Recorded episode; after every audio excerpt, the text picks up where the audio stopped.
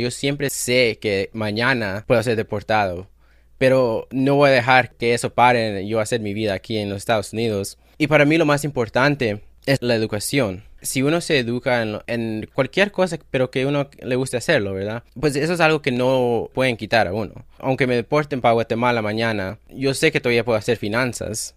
eso no es algo que me pueden quitar. Por eso yo también, mi pasión es, es aprender y dejarle saber también a la gente, especialmente inmigrantes y dreamers, a los DACA recipients, que eso no, no es algo que nos pueden quitar. Y aunque queremos algo permanente, no podemos vivir nuestras vidas pensando que nos van a dar algo permanente. En el Taco Financiero Podcast hablamos sobre el poder de la educación financiera, economía y finanzas. Analizamos lo que está pasando en la economía y cómo afecta a tu bolsillo para que puedas tomar las mejores decisiones que beneficien a tu economía familiar. Prepárate, porque todo esto y mucho más escucharás solo aquí, en el Taco Financiero Podcast, junto al economista Enrique Castro, el mejor podcast en español sobre economía y finanzas. Bienvenidos. Hoy es lunes 22 de agosto y esta semana en el podcast te traemos la entrevista del mes con nuestro casi paisano Kevin Muñoz. Kevin es un analista financiero en Nueva Jersey que vino con su familia desde Guatemala y que nos contó su historia, los retos que vivieron migrando hacia este país y cumpliendo el sueño americano. Kevin nos contó qué es lo primero que debemos hacer para tomar control de nuestras finanzas y además nos compartió un mensaje muy padre para los cientos de miles de latinos que son beneficiarios del programa DACA. Antes de comenzar, la semana pasada Walmart calmó un poco a los mercados luego de que en semanas recientes los grandes retailers en este país anunciaron que tenían problemas graves de inventario, pues ya no querías comprar otro monitor para tu home office. Y es que anunció Walmart sus últimos números y dijo que sus ventas crecieron 8% pero siguió advirtiendo que cuando hacemos la despensa nos estamos yendo a comprar productos de primera necesidad, como alimentos, y menos productos discrecionales como ropa. Y además le estamos agarrando el gusto a las comidas enlatadas como atún y menos al jamón deli orgánico de pechuga de pavo sin sal y sin conservadores. Incluso Walmart dijo que los clientes de altos ingresos están yendo más a Walmart y menos a tiendas fifis como Whole Foods. Veremos cómo les va en los próximos meses de holidays. También antes de comenzar, Walmart dijo que las personas están usando más sus tarjetas de crédito para comprar la despensa y esto puede ser un problema si no las manejamos bien. Recientemente, el Consumer Financial Protection Bureau dijo que con las tasas de interés que tenemos ahorita, si tuviéramos una tarjeta de crédito con un saldo de 5 mil dólares sin pagar, podríamos pagar casi mil dólares más en intereses durante un año, básicamente trabajando para los bancos. Y si consideramos que en Estados Unidos existen 175 millones de tarjetas de crédito y que más de la mitad se quedan con saldos pendientes al final de cada mes, esto puede ser un problema para tus finanzas. Por eso es vital que veas tus estados de cuenta o tu banca móvil y que sepas cuál es tu saldo a la fecha de corte y hagas lo posible por pagar todo ese saldo antes de la fecha de pago. De esa forma mantienes un buen historial de crédito y al mismo tiempo le pagas 0 dólares a los bancos por usar esa tarjeta y ganar esos cashbacks, porque tú mismo los estás financiando con los elevados fees que cobran Visa y Mastercard. De eso te platicaremos en un próximo episodio. Finalmente, si estás escuchando esto, te queremos dar las gracias y al mismo tiempo felicitarte por ser uno de los 6 de cada 10 latinos que escuchan podcasts en Estados Unidos. Y es que de acuerdo con un reporte reciente de Latino Podcast Listener, publicado por Edison Research y que nos compartió nuestra amiga Liz Basurto, uno de cada 4 latinos en este país escuchó un podcast durante el último mes.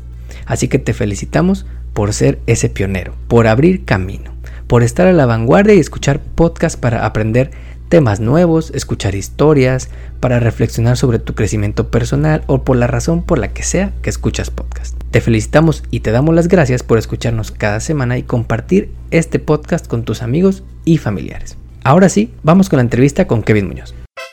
El Taco Financiero Podcast está en Internet. En Instagram, Facebook, Twitter y TikTok. Encuéntranos como arroba taco financiero o visita nuestra web tacofinanciero.com. Encuentra más data sobre contenidos, entrevistas y mucho más. Mantente en línea y siempre actualizado. tacofinanciero.com. Una idea del economista Enrique Castro. Este mes en el podcast te traemos una entrevista muy interesante con un latino casi paisano porque nacimos en lugares muy cercanos, que es un ejemplo de esfuerzo y de lo lejos que podemos llegar a pesar de los retos que nos trae la vida. Kevin Muñoz es un analista financiero originario de Guatemala que vive con su familia en el estado de Nueva Jersey. Kevin tiene además un podcast en inglés llamado Oportunidades Educativas de Latinoamérica, donde habla sobre temas que deben hablarse más en la comunidad, incluyendo temas de negocios, tecnología, política, salud mental, entre otros. Kevin, bienvenido al Taco Financiero. Hola Enrique, gracias por tenerme aquí en el Taco Financiero. Siempre escucho tu podcast y encantado de estar aquí, por fin.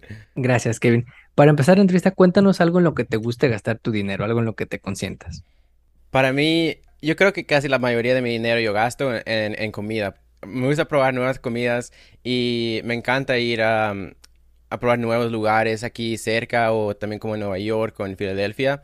Pero me gusta ir con mi novia, entonces así que nos, nos encanta eh, tratar nuevas cosas y nuevas comidas porque es una experiencia. Pero ahora está cara, la comida está bien cara, entonces así que la mayoría la mayoría de mi dinero se va, se va a comprar comida. Y la otra sería como ropa, me gusta comprar ropa y zapatos y también tecnología. Me gusta gastar en tecnología, así como con mi iPad. Acabo de comprar una iPad y, el teclado que viene para el iPad, que no son necesarias, pero ayuda, especialmente si hace uno como cosas como un podcast, ¿verdad? Claro, sí, sin duda, tener un buen equipo siempre te ayuda. Kevin, cuéntanos cómo llega tu familia desde Guatemala a Estados Unidos y también tu paso por el sistema educativo de este país desde que estabas tú pequeño, ¿no? Pasando por el college hasta el día de hoy que trabajas como analista financiero en la industria de la salud. Pues es una gran historia, pero, pero voy a tratar de, de mantenerlo un poco corto para no estar aquí todo el día. Pero nosotros nos venimos por la tierra de Guatemala. Fue algo duro, yo tenía siete años, pasamos por México. Claro, teniendo siete años me recuerdo algunas partes, mi hermana se recuerda más y claro, mis padres se recuerdan todo. Pero yo me recuerdo partes. Yo creo que parte de eso es porque tenía siete años y la otra parte es porque no quiero recordar otras partes de eso. Llegamos a, California y entonces yo viví en California, Los Ángeles, ah, por un año porque nosotros teníamos familia ahí. Todavía tenemos familia ahí. Ah, y fue difícil esos tiempos para mis padres encontrar ah, trabajo nosotros nos mudamos después de un año a Denver, Colorado. Y ahí teníamos un tío, entonces era hermano de mi papá. Y vivimos ahí por dos años. Y fue ahí donde nosotros, yo y mi hermana aprendimos inglés. porque como, como bastantes inmigrantes venimos aquí, ¿verdad? Y no, no sabemos nada de, de inglés. Ahí fuimos a, a, la escuela. La mayoría de esos dos años fue aprendiendo el inglés. Después también fue difícil encontrar más trabajo en, Denver, Colorado. Entonces nos mudamos para Nueva Jersey y aunque nos mudamos para acá, cada otro año nos estuvimos mudando de otro, de una escuela a otro distrito a distrito, porque por lo mismo del trabajo, porque aunque encontrar un trabajo, la renta siempre está cara y ha, ha estado subiendo. Y de último nos quedamos por la mayoría de mis años aquí en Princeton, Nueva Jersey. Y razón por eso fue porque yo les hablé a mis padres y yo les dije que fue, es difícil mudarse uno de a escuela a escuela, hacer nuevos amigos y todavía tratar de, de aprender cosas en la escuela y concentrarse en la escuela. Entonces, yo, yo les hablé con mis padres y, dije que aunque sea, si tal vez podemos quedarnos aquí para hasta cuando termine la, la high school después de eso nos podemos mudar. Entonces ellos dijo que está bien y le echaron las ganas para, para pagar la renta. Yo, le, ah, yo también ayudando con, con, mi hermana. También empecé a trabajar durante ah, mis años de, de, la high school. Después de eso nos mudamos aquí cerca de Lawrenceville, que es a la par de Princeton. Y yo fui al Mercer County Community College por tres años para conseguir mis associates en Business Administration después de eso empecé a trabajar como analista financiero. Entonces, he estado por todos los estados casi para llegar aquí a, a, Nueva Jersey, pero por fin, cuando ya tuve un trabajo mejor y aprendí más sobre finanzas, nosotros aquí compramos una casa en Nueva Jersey. Fue un sueño que pensamos que tal vez no, no iba a ser posible, pero sí lo logramos hacer, gracias a Dios. Es ese sueño americano con el que muchas familias hispanas pues vienen a este país, ¿no? Se estima que hay más de 10 millones que vienen así con esa búsqueda de oportunidades y la verdad es que qué bueno que, que tu familia lo pudo lograr así. Sí, era algo que bien emocional también, porque cuando nosotros estamos ahí en la mesa de cerrar, ¿verdad? Haciendo el contrato y ya, a firmar, ni lo podíamos creer, ¿verdad? Hasta empezamos como a llorar ya después de, de, firmar, porque no, no, no sabíamos que iba a ser algo, algo posible para nosotros que somos inmigrantes en este país, pero era algo que queríamos hacer y lo logramos hacer. Nos tocó bastante esfuerzo, pero juntos lo pudimos hacer. Ya ven, para los que nos están escuchando, sí se puede. Toma, puede tomar tiempo, puede tomar trabajo, pero sí se puede. Kevin, mencionaste que, aprendiste sobre, sobre dinero y finanzas ya en tu trabajo. Y parte de lo que queremos también preguntarte es cómo fue tu experiencia aprendiendo sobre dinero en casa y luego en la escuela y luego en el trabajo y qué aprendizaje recuerdas o que te hubieran gustado tal vez aprender desde antes. Sí, para empezar en la escuela no sobre finanzas no, no se aprendió mucho. Más en, en, el colegio sí aprendí un poquito, pero no, casi como eh, bastantes familias inmigrantes, es como un tabú hablar sobre finanzas en la familia, ¿verdad? Y cuando uno no tiene la edad, también los padres piensan que no, no deberían hablarle a, a los hijos sobre las finanzas. Entonces, como un hijo, uno entre veces no sabe el estado financiero de su familia yo creo que es algo importante que inmigrantes, especialmente los niños, sí deberían saber, ¿verdad? Porque es algo que necesitan saber sobre la familia y también necesitan saber que por qué tal vez ellos no pueden comprar una cosa versus sus, sus amigos en, en la escuela.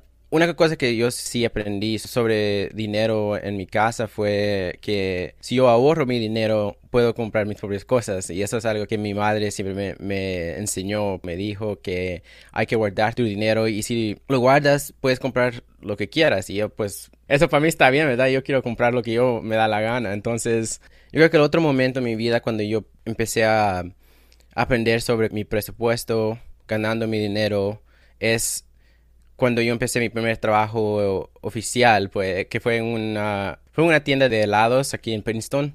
Y a ese tiempo también era cuando DACA fue pasada, entonces yo apliqué para DACA, me dieron DACA y entonces después de eso yo el mantenimiento de DACA, que es pagar cada dos años, uno tiene que pagar como 495 dólares y si tienes un abogado, tú ya tienes que pagar como más, como mil, más de mil dólares. Yo trabajando a la edad de como 15 años, 16 años, necesito trabajar para poder pagar para mi DACA, ¿verdad? Porque mis padres también no pueden pagar para mis costos de, de mantener mi DACA cada dos años, de renovarlo cada dos años y también mi hermana. Entonces yo, eso fue un momento cuando yo aprendí que, yo, ok, yo necesito guardar bien mi dinero porque yo sé que tengo este costo que va a venir cada dos años, entonces necesito poner esa parte de mi dinero al lado porque voy a necesitar pagar eso más adelante y el resto pues lo puedo usar para, cualquier cosa que yo necesite usarlo o quiera usarlo. Claro, fue una, una, meta financiera, ¿no? Que tenías, que sabías que ibas a tener que pagar cada dos años.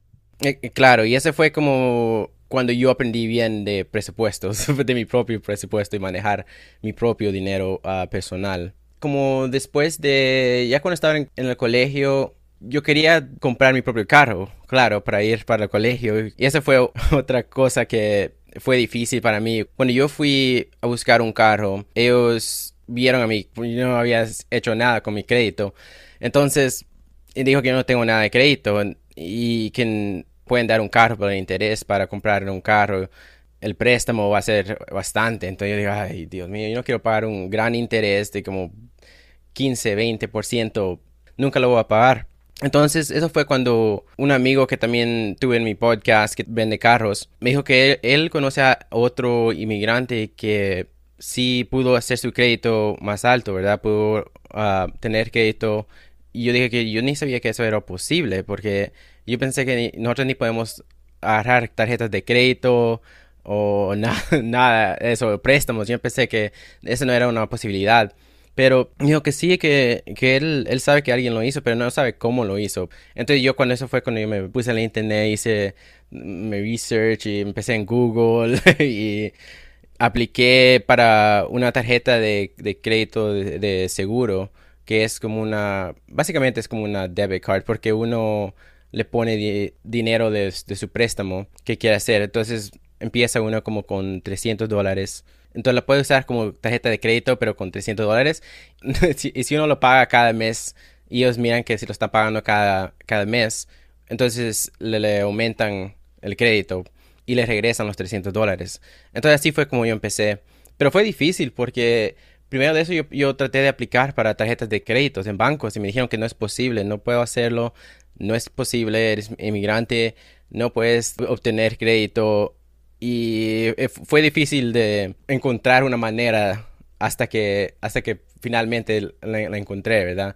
Después de eso, ya cuando tuve mi crédito, ya eso abrió la puerta para todos, porque me dio la oportunidad para tener un carro, para ir al colegio, para un interés que no era astronómico, ¿verdad? Y también para comprar la casa, eso fue lo, lo, lo mismo, no pagar un gran interés para la hipoteca. Es bien importante lo que dices porque muchos pues pensamos que no tenemos opción, ¿no? Incluso si hasta los mismos bancos te dicen que tú no puedes tener historial, pues eso es algo bien fuerte porque no es cierto, ¿no? O sea, hoy, hoy en día hay muchas formas de empezar a hacer historial de crédito y pues empiezas de cero, ¿no? O sea, aún si tienes un historial en otro país, a Estados Unidos no le importa, o sea, tienes que empezar de cero, hacer tu propio historial, pero de que se puede, se puede, ¿no? Sí, claro, y eso también que dijiste que de, de otro país que no les importa. Y sí, es, es, cierto, porque... Pero sí he oído que hay alguna... Yo creo que sí hay alguna manera que si tienes en México, tienes como crédito así en México, si le preguntas al banco, yo creo que dependiendo, sí pueden usar eso como evidencia, que si, si tuviste crédito, ¿verdad? Y te pueden dar como un préstamo. Pero no sé, no sé cómo funciona porque no lo he visto. Hay, hay algunas startups que en los últimos años han, te ayudan a traerte tu historial de tu país, pero yo, yo pregunté por lo menos con dos bancos diferentes y me dijeron que pues tenías que empezar de cero, entonces pues como dices, tenemos que empezar con la Secure Card y empezar con mucha con mucha paciencia, ¿no? Sí, sí, bastante paciencia. y en todo lo que nos cuentas pues, habla de la importancia de aprender sobre finanzas personales y educación financiera, ¿no? Pero como tú bien mencionabas, muchas personas en la comunidad no conocen sobre estos temas, limitan su potencial porque no saben que pueden tener una tarjeta de crédito, un historial de crédito, que pueden pagar menos intereses a través de ser parte del sistema financiero. Y una cosa que te queremos preguntar para los que nos están escuchando y que tal vez acaban de llegar al país o que no tienen un historial, ¿cómo pueden empezar para empezar a tener un historial de crédito y para poder empezar a tener más control de su dinero? Sí, buena pregunta porque, bueno, lo, primero, lo primero que siempre tienes que hacer es ver a tus ingresos y tus gastos, ¿verdad? Porque necesitas saber cuánto dinero ganas y dónde estás gastando tu dinero. Eso es lo más importante que puedes ver. Ya cuando tienes ese número, encuentra como cuánto, cuánto ganas por mes, cuánto gastas por mes y toma la diferencia y ese, ese es tu número. Si es negativo, pues ya sabes que pues es negativo, tal vez necesitas... Hay, algo que trabajar ahí. hay algo que trabajar ahí. Y si, si, está positivo, pues depende, si está positivo bastante o, menos, ¿verdad? Entonces, ah, pero ese, ese número es bien importante. Entonces, así empiezas y ahí puedes hacer ajustes a, tu vida y como tal vez puedes traer más dinero o, o qué es lo que necesitas hacer. Pero es lo más importante siempre. Después, como mencionamos, la, Secure Credit Card como la mejor manera de empezar para un inmigrante, para si no tienes crédito o nada, es la mejor manera de hacerlo. diferentes bancos lo hacen, yo, yo lo hice con Discover, pero yo he visto bastantes bancos que lo hacen ahora. Yo creo que Wells Fargo lo hacen. Sí, nosotros lo hicimos con Wells Fargo. ¿Verdad? Sí, Wells Fargo es bueno que lo hacen. Yo creo que Chase también hacen. Bastantes bancos lo están haciendo ahora. No muchos lo hacían antes o tal vez lo hacían, pero no, como no lo mencionaban. Entonces, esa es la mejor manera porque necesitas, en este país necesitas crédito. Y yo sé que bastante de, la gente tal vez tiene como miedo a préstamos. Y yo también era así, ¿verdad? Y cuando yo, dije, ay, Dios mío, tenemos que prestar como cuántos miles de, dólares para, para comprar una casa o, o para comprar un carro. Por eso es importante tener ese número de tus ingresos y tus costos porque con ese número vas a saber si puedes pagar este préstamo en tiempo. Y también hay calculadoras en, línea y, como templates que puedes usar para calcular como, cuánto vas a pagar y cuánto te va a demorar de, tiempo para, para regresar ese dinero a bancos. Entonces tiene que ser inteligente pero hay, hay, recursos para hacerlo, ¿verdad? Yo creo que eso es lo más importante, es, es, como dije, usar préstamos, pero usarlos en maneras inteligentes y acceder a esos recursos en línea, que hay, hay muchos. Tu podcast es uno, mi podcast, hay bastantes. y, y eso, yo creo que eso es, para mí es, es lo más importante, es, es aprender. Sí. So, punto número uno, conocer tus números, ¿no? Sí, ajá, conocer tus números. Sí. Y, y, punto número dos, sacar una Secure Credit Card para empezar a hacer uh -huh. historial al mismo tiempo que sigues revisando tus números, ¿no? Exacto. Y después, ya después de eso, pues también tratar de a ver cómo vas a ganar más dinero. Y si eso es, es difícil, pues cómo puedes mover tus costos también. Y que no tengan miedo para gastarse el dinero en, sí mismo, ¿verdad? Para mejorar en sí mismo. Eso es lo más importante para mí. Si estás gastando dinero para mejorar a ti mismo, ¿verdad? Para ir como para un membership para el gimnasio. Eso es importante para la mentalidad, para estar positivo y para seguir ganando dinero. Para mí eso es importante, mantenerme activo y si yo tengo que pagar dinero para eso, pues eso es algo que yo estoy pagando para, para yo mismo, para mejorarme nunca debe temerle a gastar dinero en, en, en, sí mismo si no se está mejorando. Y eso es que eso que dices es bien importante porque además existe esta idea a la hora de hablar sobre dinero de que gastar dinero en uno es malo, ¿no? O sea, si de repente te compras ropa, si de repente te consientes o te vas de viaje, existen siempre las críticas, ¿no? De, no, pues uh -huh. esa persona no está cuidando sus ahorros, está despilfarrando, sí. pero sí es bien importante también gastar en uno mismo, uno, porque pues al final también se trata de tener experiencias, ¿no? Y de disfrutar cosas en la vida. Pero dos, como dices, también te ayuda como a tener esa estabilidad mental y esa estabilidad física uh -huh. para poder hacer más cosas después. Exacto. Digo que uno va a estar trabajando toda su vida y, y ni, ni, va a apreciar las personas y los y el mundo en, en, el cual uno vive, ¿verdad? Creo que eso es algo que yo siempre le estoy diciendo a la gente que es bien importante para mí, es las experiencias y el dinero viene, pero las experiencias nunca se pueden hacer solo así, ¿verdad? sí, completamente de acuerdo. Kevin, tú como muchos otros latinos, ahora que lo mencionaste en, en una pregunta anterior, incluyendo a, a, mi prometida Zaira, fueron beneficiarios de este famoso programa DACA, ¿no? Que les uh -huh. permitió a muchos niños inmigrantes poder estudiar y tener un trabajo aquí en Estados Unidos. Recientemente el programa cumplió 10 años de haber sido creado y ha ayudado a muchísimos inmigrantes, pero al mismo tiempo, en esos 10 años no se ha convertido en ley, sigue siendo una orden ejecutiva y crea mucha incertidumbre, como la que tú mencionaste también. Cada dos años tienes que estar pagando, tienes que estar aplicando una renovación o gastando en abogados, y a veces eso le genera a mucha gente miedo de crear una vida aquí en Estados Unidos, pensar en el largo plazo, porque de un día para otro pueden perder ese estatus con algún presidente como el que tuvimos anteriormente, ¿no? Uh -huh. ¿Cuál es tu experiencia con el programa DACA y qué le dirías a los cientos de miles de latinos que ahorita son beneficiarios del programa y que tal vez tienen ese miedo o incertidumbre de planear a futuro? Sí, yo primero yo digo que es increíble que ha sido casi 10 años, pero un poquito más de 10 años ahora, que fue pasado esa ley ejecutiva por el presidente Obama um, en 2012. Lo primero que yo les quiero decir es a otros DACAs beneficiarios, si están oyendo también, es que siempre hagan su vida, que siempre piensen a, a largo plazo, que no les deje que una orden ex ejecutiva, ¿verdad? Que el gobierno les digan que cómo vivir su vida. Yo para mí eso, eso, es lo más importante. No dejar el gobierno que diga cómo yo voy a vivir mi vida. Vemos que cualquier día hasta ahora siempre estamos en las noticias, siempre aparece DACA, que Nueva York, que no van a dejar a miles de beneficiarios renovar, o siempre hay noticias positivas y malas. Es importante saber sobre las noticias, pero también es importante vivir su vida.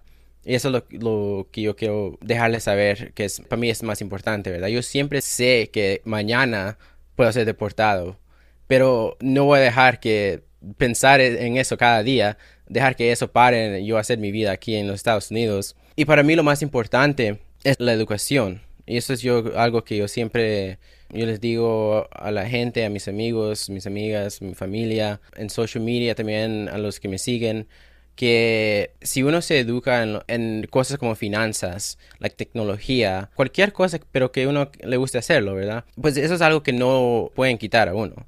¿Verdad? Aunque me deporten para, para Guatemala mañana, yo sé que todavía puedo hacer finanzas. yo, eso no es algo que me pueden quitar.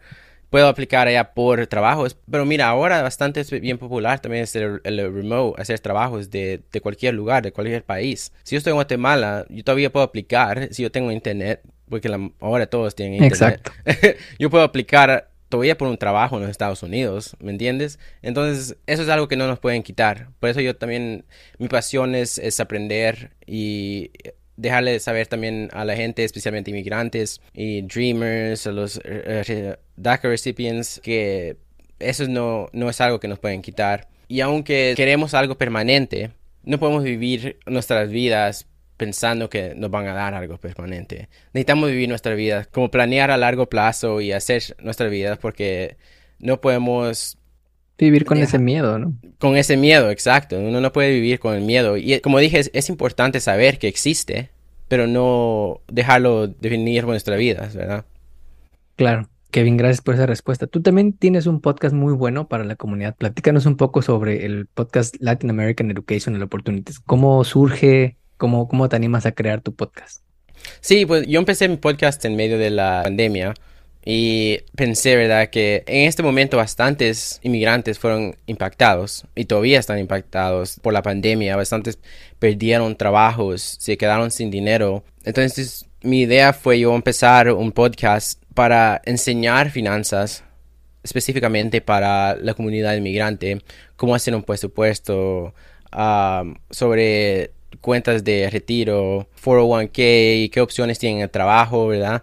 Para hacer sus finanzas, cosas así. Entonces yo empecé mi podcast para educar a nuestra comunidad, pero también para traer a otras personas en la misma comunidad que ya están haciendo esas cosas para dejarle a la comunidad saber que hay otras personas que están haciendo esto y aunque son inmigrantes, tienen negocios aquí, ¿verdad? Esa es la mayoría de mi podcast, es para enseñar a la gente de que sí se pueden hacer las cosas en los Estados Unidos aun que seas inmigrante y, sí deberías de hacerlo. Hay personas que lo están haciendo y ¿por qué no hacerlo, verdad? Porque la mayoría de nuestra comunidad se concentra en hacer su dinero aquí y mandarlo para su país. Pero también deberías de tratar de hacer una vida aquí ¿Por qué no hacer las dos cosas, verdad? Tratar de hacer su vida aquí y mandar dinero. Pero no deberías de mandar todo tu dinero porque después te quedas aquí sin nada. Entonces, eso es lo que nos enseñó también la pandemia, que uno se puede quedar sin nada en cualquier momento a otro. Y por qué es tan importante tener uno siempre ahorros. Eso fue como yo empecé mi podcast. Y también es una manera como yo les dije, a mí me encanta aprender sobre nuevos tópicos, la tecnología, sobre más finanzas. Tal vez yo no, sé todo, pero es mi manera de aprender nuevos tópicos y también compartirlos con la comunidad. Algo favorito es también es mirar a las historias que, que tal vez no conocen mucho, como yo soy de Guatemala, entonces hago bastante contenido de, de Guatemala, así como el golpe de Estado. Eh, hice un episodio sobre el golpe de Estado. Hice otro sobre aguacates. También otro sobre Duolingo, ¿no? Este, el famoso, sí, la famosa aplicación fundada por un paisano. fue el, paisano, exacto. Entonces, es, mi manera de aprender nuevas cosas y compartirlos con la comunidad. Y lo hago en inglés y español, aunque el de español todavía lo tengo que hacer más, pero e, es difícil porque lo hago semanal. Entonces trato de, hallar un, un, balance, ¿verdad? Entonces es, es siempre difícil, pero me gusta hacerlo, entonces lo, lo he estado haciendo ya desde que empezó la pandemia.